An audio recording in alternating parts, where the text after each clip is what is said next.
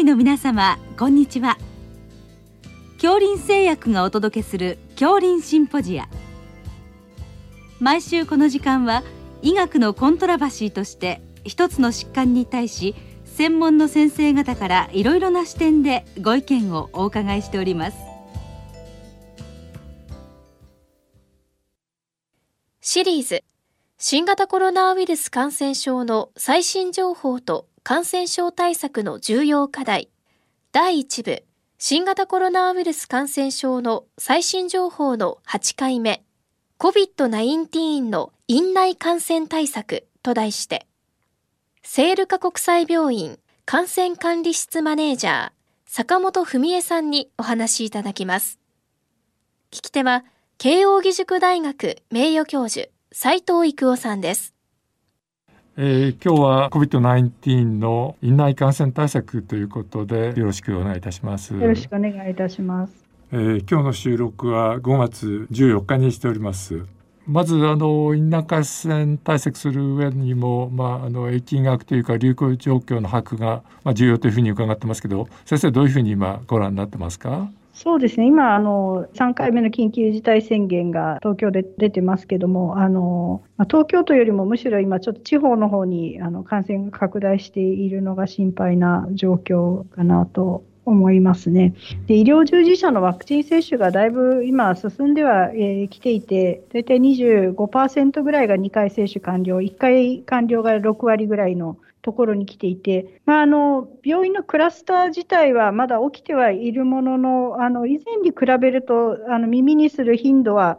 少し下がってきたような印象を受けてますので、あの感染はもちろん拡大はしているけれども、医療機関の中ではそのワクチン接種の率のあの上昇によって、少しその安全な環境は生まれつつあるところかなというふうに捉えております。はい、あのあれですねクラスターのことが新聞等で話題になってきたのがまあまあ去年のあの割と早い時期でその辺の時はもうかなりあの報告もまあ出てるようなんですけどまあ、どういった点があの経路としては重要だったんでしょうか？そうですね、あのまあ、国内、あと海外のさまざまな報告を見てますと、必ずしもそのコロナ患者を受け入れている病棟や外来がハイリスクというよりは、あのそれ以外の通常はコロナ患者さんを中心に見ていない部門で、発熱等があっても、まあ、別の疾患によるものだと思っていたですとか、まあ、無防備に飛沫を浴びたりして、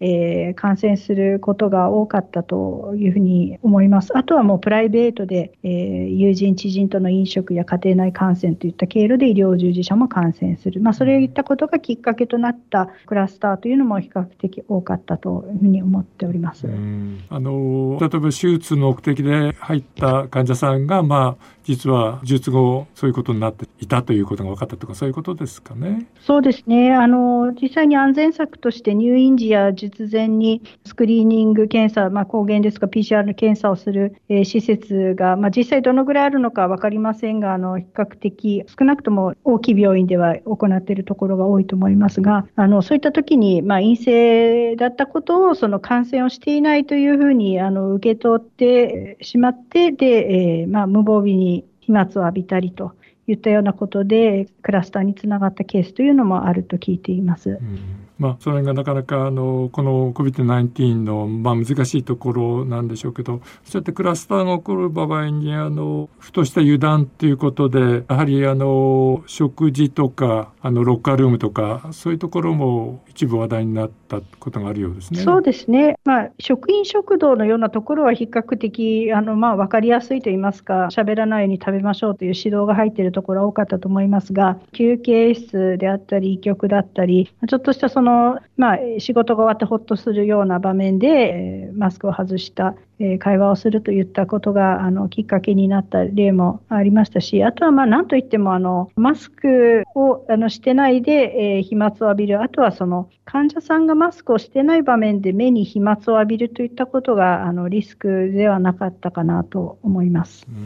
ということであの経路としてあのマスクの話ありましたけどこれまあ今はあの日本のドクターはほとんど100%マスクだと思うんですけれどもあの、まあ、患者さんがマスクをしている場合には、まあ、かなりこれは大丈夫だということですね。そうですねあのお互いにマスクをつけている者同士の接触に関しては、あのよほど長時間、あるいは大きな声を出すということがない限りはあの、比較的安全だと考えていいと思います。あの患者さんがマスクしてくれない場合には、これはまあちょっと気をつけないといけないと。そうですね、あの特に近くで、えー、話をしたりあの、処置や診察をする場合は、医療従事者の方が目を守る何らかの防護具をつけた方が安全だと思います。うんはいえー、その重要な経路が、まあ、その飛沫ということで、えー、もう一つはその手洗いが非常に強調されてますけど、この辺はどうでしょうか？そうですね。あの手洗いに関しては、まあこれあの新型コロナだけでなくて、あの手を介して伝播するものいっぱいありますので、えー、まあそういったことを考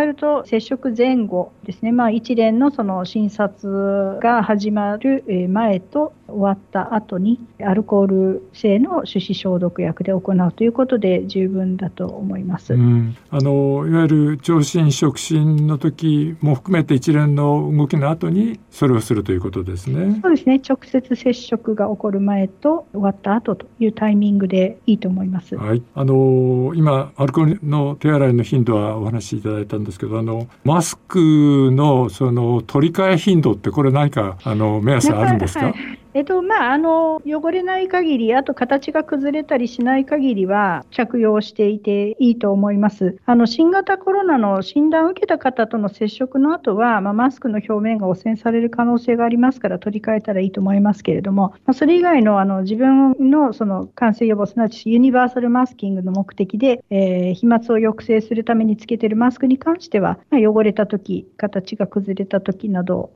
で良いかと思いますし、あとまあ1日少なくとも1回は変えた方がいいと思います。はいあのまあ、日本ではあの医療者はマスクをするのがもう今は一年中するということになってますよね。はい、あのまあ、少し以前はまあ冬場だけみたいなこともあったかもしれませんけど、はいまあ、あのただこれあの国際的に見ると、まあ、日本ある意味進んでいるというかアメリカなどがマスク仕組みやりだしたのは比較的最近だというふうに聞いてますけど。そうですね、まあ、あのアメリカですとか、あとはあのヨーロッパの各国では、あまりマスクをつける習慣というのは今までなかった、本当にその飛沫感染対策としての医療者がつけるものという位置づけだったと思いますけれども、ただあの、ユニバーサルマスキングの考え方は、インフルエンザの予防策として、まあ、免疫不全の患者さんに対してあの行う施設というのが、まあ、なかったわけではありません。それが新型コロナのあの流行に伴って、えーまあ、ユニバーサルマスキングを、ま、全病院で、え行うということが、ま初めて取り入れられて、まあ、最初はあのおそらく抵抗感を持つ人は多かっただろうとは思いますけれども、まあ、あの今後はおそらく飛沫感染予防としてあのこういったまユニバーサルマスキングを取り入れることというのはおそらくコロナがある程度収束しても続いていくんではないかなというふうに思いますね。はい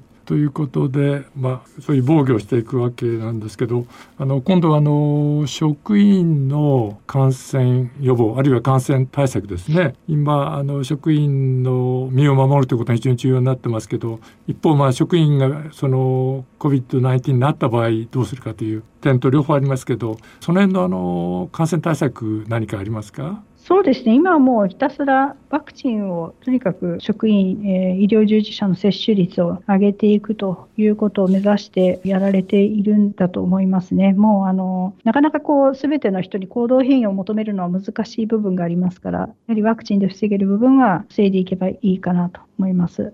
それからまあ就業していただく場合にその、まあ、どういった場合に就業停止するとかその辺はどうでしょうか？そうですね、まあ、ワクチンをあの2回接種で完了していたとしてもやはり感染するあの防御効果が100%というわけではないのでやはり引き続きあのしばらくは疑わしい症状があれば積極的に、まあ、受診をして就業停止をかけていくということが必要なのではないかと思いますね。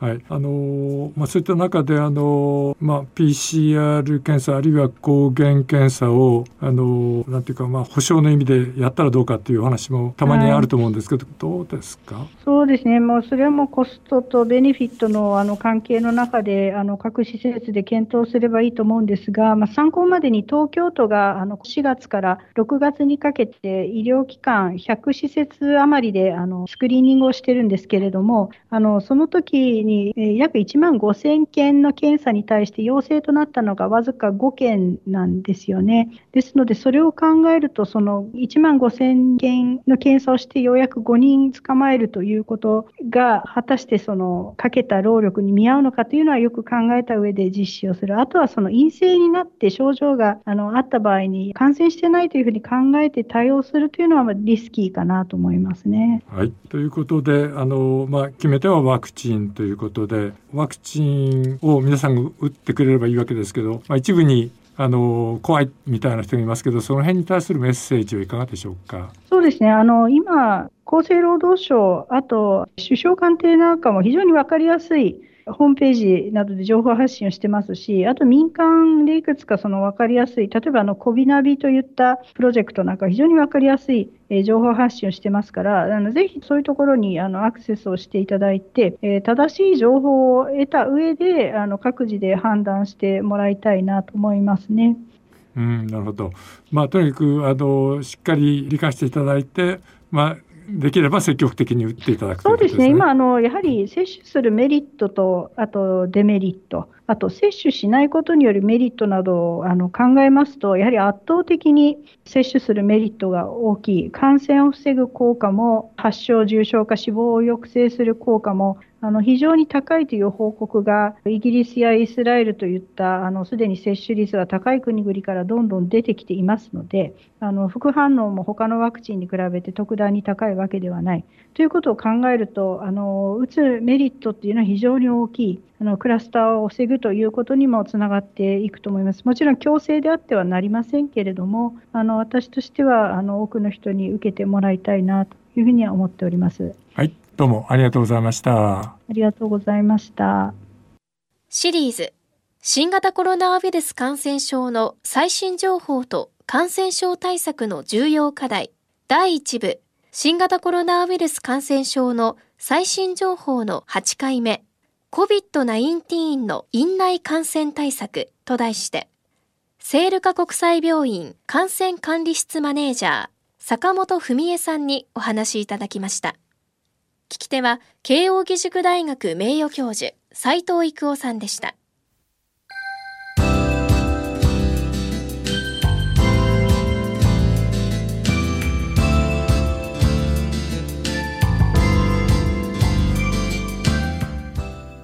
それでは恐林製薬がお送りしました恐林シンポジア。来週をどうぞお楽しみに。